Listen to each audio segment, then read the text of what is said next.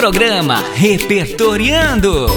Mil e uma histórias, brincadeiras, descobertas, cantos e acalantos. Olá, pequenos e grandes ouvintes! Eu sou Ieda Lugli e bora começar o programa Repertoriando, que é uma realização da Prefeitura de Rio Preto por meio das Secretarias de Comunicação e Educação, em parceria com a Rádio Educativa. Vem comigo, Zé e Vanessa! Oi, oi, oi! Oi, meninas! Oi, ouvintes do meu coração! Oi, galerinha animada! Como é bom estar aqui com vocês, ainda mais porque hoje teremos uma crônica do Paulo Mendes Campos. Adoro! Ah, eu também. Eu gosto muito de crônicas e poemas, e o Paulo Mendes foi um grande escritor desses dois tipos de texto. Tanto que no programa de número 61 eu trouxe uma crônica dele muito interessante. Vale a pena conferir, hein? Eu também gosto bastante de crônicas, pois elas costumam ser bem divertidas e abordam aspectos do cotidiano que faz a gente pensar sobre a vida, né? Mas e você, Vanessa? Tem algum gênero textual preferido? Que difícil, Ieda. Eu não tenho um gênero específico, pois eu gosto de diferentes gêneros narrativos. O que costumo fazer é selecionar os autores com os quais me identifico e não exatamente o gênero, e o Paulo Mendes Campos está entre eles. Então vamos para a crônica de hoje, que com certeza nossos ouvintes vão gostar muito. Sala de leitura. Os bons ladrões. Morando sozinha e indo à cidade em um dia de festa, uma senhora de Ipanema teve a sua bolsa roubada, com todas as suas joias dentro. No dia seguinte, desesperada de qualquer eficiência policial, recebeu um telefonema. É a senhora de quem roubaram a bolsa ontem? Sim, Aqui é o ladrão, minha senhora. mas como? O senhor descobriu meu número? Pela carteira de identidade e pela lista. Ah, é verdade. E quanto quer para devolver meus objetos? Não quero nada, madame. O caso é que sou um homem casado. Pelo fato de ser casado, não precisa andar roubando. Onde estão as minhas joias, seu sujeito ordinário? Vamos com calma, madame. Quero dizer que só ontem, por um descuido meu, minha mulher descobriu quem eu sou realmente. A senhora não imagina meu drama. Escute uma coisa. Eu não estou para ouvir graçolas de um ladrão muito descarado. Não é graçola, madame. O caso é que adoro minha mulher. Que o senhor está me contando isso? O que me interessa são as joias e a carteira de identidade. Dá um trabalho danado tirar outra. E não tenho nada com a sua vida particular. Quero o que é meu. Claro, madame, claro! Estou lhe telefonando por isso. Imagina a senhora que minha mulher falou que me deixa imediatamente se eu não regenerar. Coitada, ir numa conversa dessas. Pois eu prometi nunca mais roubar em minha vida. E ela bancou a pateta de acreditar? Acho que não, mas o que eu prometo, cumpro. Sou um homem de palavra. Um ladrão de palavra.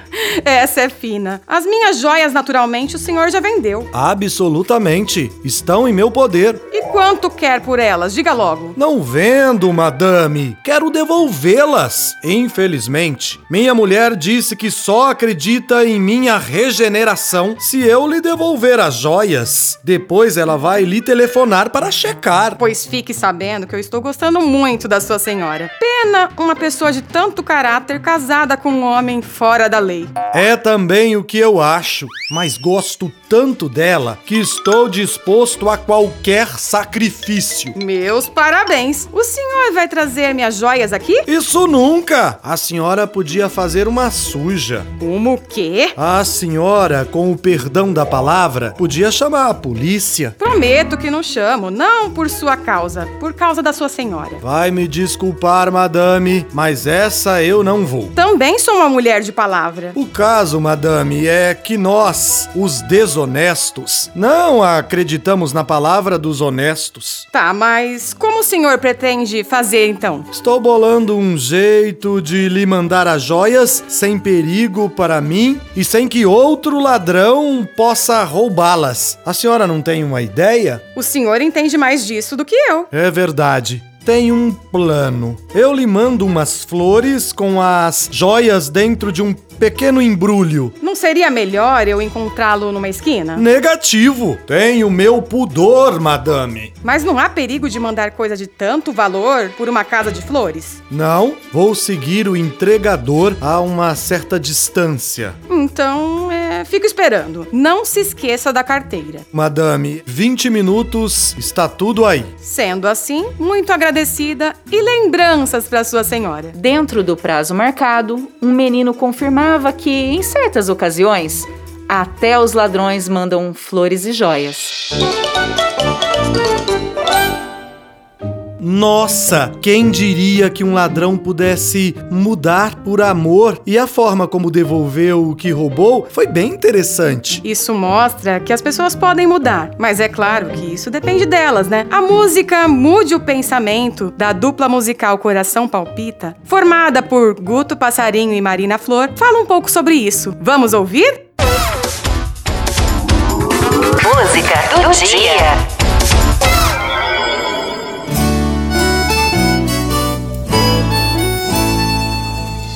Tente começar com um sorriso, dizendo bom dia, dizendo olá.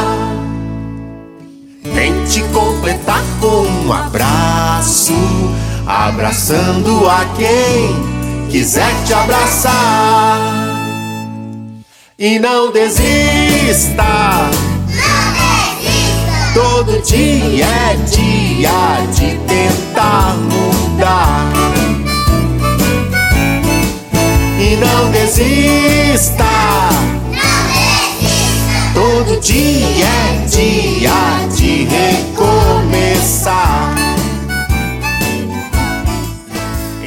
É isso aí. Todo dia temos a chance de escrever uma nova história. Eu, por exemplo, não sou mais o mesmo de ontem. E sabem de uma coisa, pessoal? Como o Zé comentou que gosta de poemas, eu lembrei de um que tem tudo a ver com o que estamos falando. Posso ler? Claro que sim, Ieda. E quem escreveu? É da poeta Tatiana Cruz, autora de um livro de poemas que comprei recentemente, chamado Na Minha Casa Há um Leão. Bienvenido. Perdoa a falta de jeito. O jeito do espaço, o espaço desajeitado. Mudar leva tempo, o tempo exato. Já fui varal, roupa jogada, vazamento de descarga. Já fui muito eletrônico parado, já fui a voltagem errada. Hoje quero arrumar a casa, azeitar válvulas, fazer serão. Ouvir a batida da porta da frente, você chegando de surpresa pela frente. Caminhando em terra recém-transplantada, teu sorriso vai colher a primeira flor da manhã. Que lindo! Realmente me emocionou. Gostei demais desse poema e nas partes que você falou o que já foi, como já foi a voltagem errada, vazamento de descarga, na hora eu lembrei do ladrão da crônica e com certeza a esposa dele deve ter colhido uma nova flor no dia seguinte. É como se ele tivesse nascido de novo, evoluído. É bem isso, Zé. E eu estava aqui refletindo e vejo que a inconstância faz parte da nossa existência. E tanto as pessoas como o mundo, de uma forma geral, estão em constante transformação. Inclusive, vejam como a tecnologia tem modificado nossa sociedade. Se voltarmos uma década no tempo, já conseguimos perceber muitas mudanças. Com certeza, Vanessa. Um exemplo disso podemos ver na crônica que lemos hoje, em que o ladrão encontrou o telefone da mulher em uma lista telefônica. Algo que boa parte dos nossos ouvintes não tiveram contato. Por isso, então, vale a pena resgatar um pouco da história desse artigo que foi muito usado no passado. Aprendendo mais. Zé e Vanessa, vocês já usaram uma lista telefônica? Ah, não tem como não se lembrar das páginas amarelas da lista telefônica. Pois é, nela a gente encontrava o número do telefone das pessoas, marcas dos comércios da nossa cidade, mapas, telefones de emergência, linhas de ônibus, enfim, tinha de tudo. A primeira lista telefônica foi criada em 1878 nos Estados Unidos. E aqui no Brasil, a primeira lista publicada foi em 1881. 1941, no Jornal do Comércio. Então, a população sempre recorria aos jornais para encontrar algum número de telefone. Depois de um tempo, as listas deixaram de ser publicadas em jornais e passaram a ser impressas pelas próprias empresas telefônicas. Hoje pode parecer um tanto quanto estranho para quem não fez uso da lista telefônica, pois as pessoas já pesquisam rapidamente na internet. Tem até listas eletrônicas e aplicativos específicos para realizar esse tipo de busca. Por isso, para essa nova geração, é bem difícil imaginar como o mundo era em décadas passadas. Além disso, é bem difícil encontrar uma lista telefônica hoje em dia e ela se tornou uma relíquia praticamente, pois faz parte da nossa história. E vocês aí de casa, já pararam para pensar em como muitas coisas eram diferentes no passado? Vale a pena resgatar essa história. Perguntem aos seus pais ou até mesmo avós, com certeza eles vão ter muitas histórias para contar e quem sabe eles têm uma lista telefônica guardada para mostrar para vocês. Sinto em dizer, mas chegamos ao fim de mais um programa. Beijos, meus lindos! Foi muito bom estar com vocês, pessoal. Beijos! Até mais! Obrigada pela companhia. Beijos, tchau, tchau!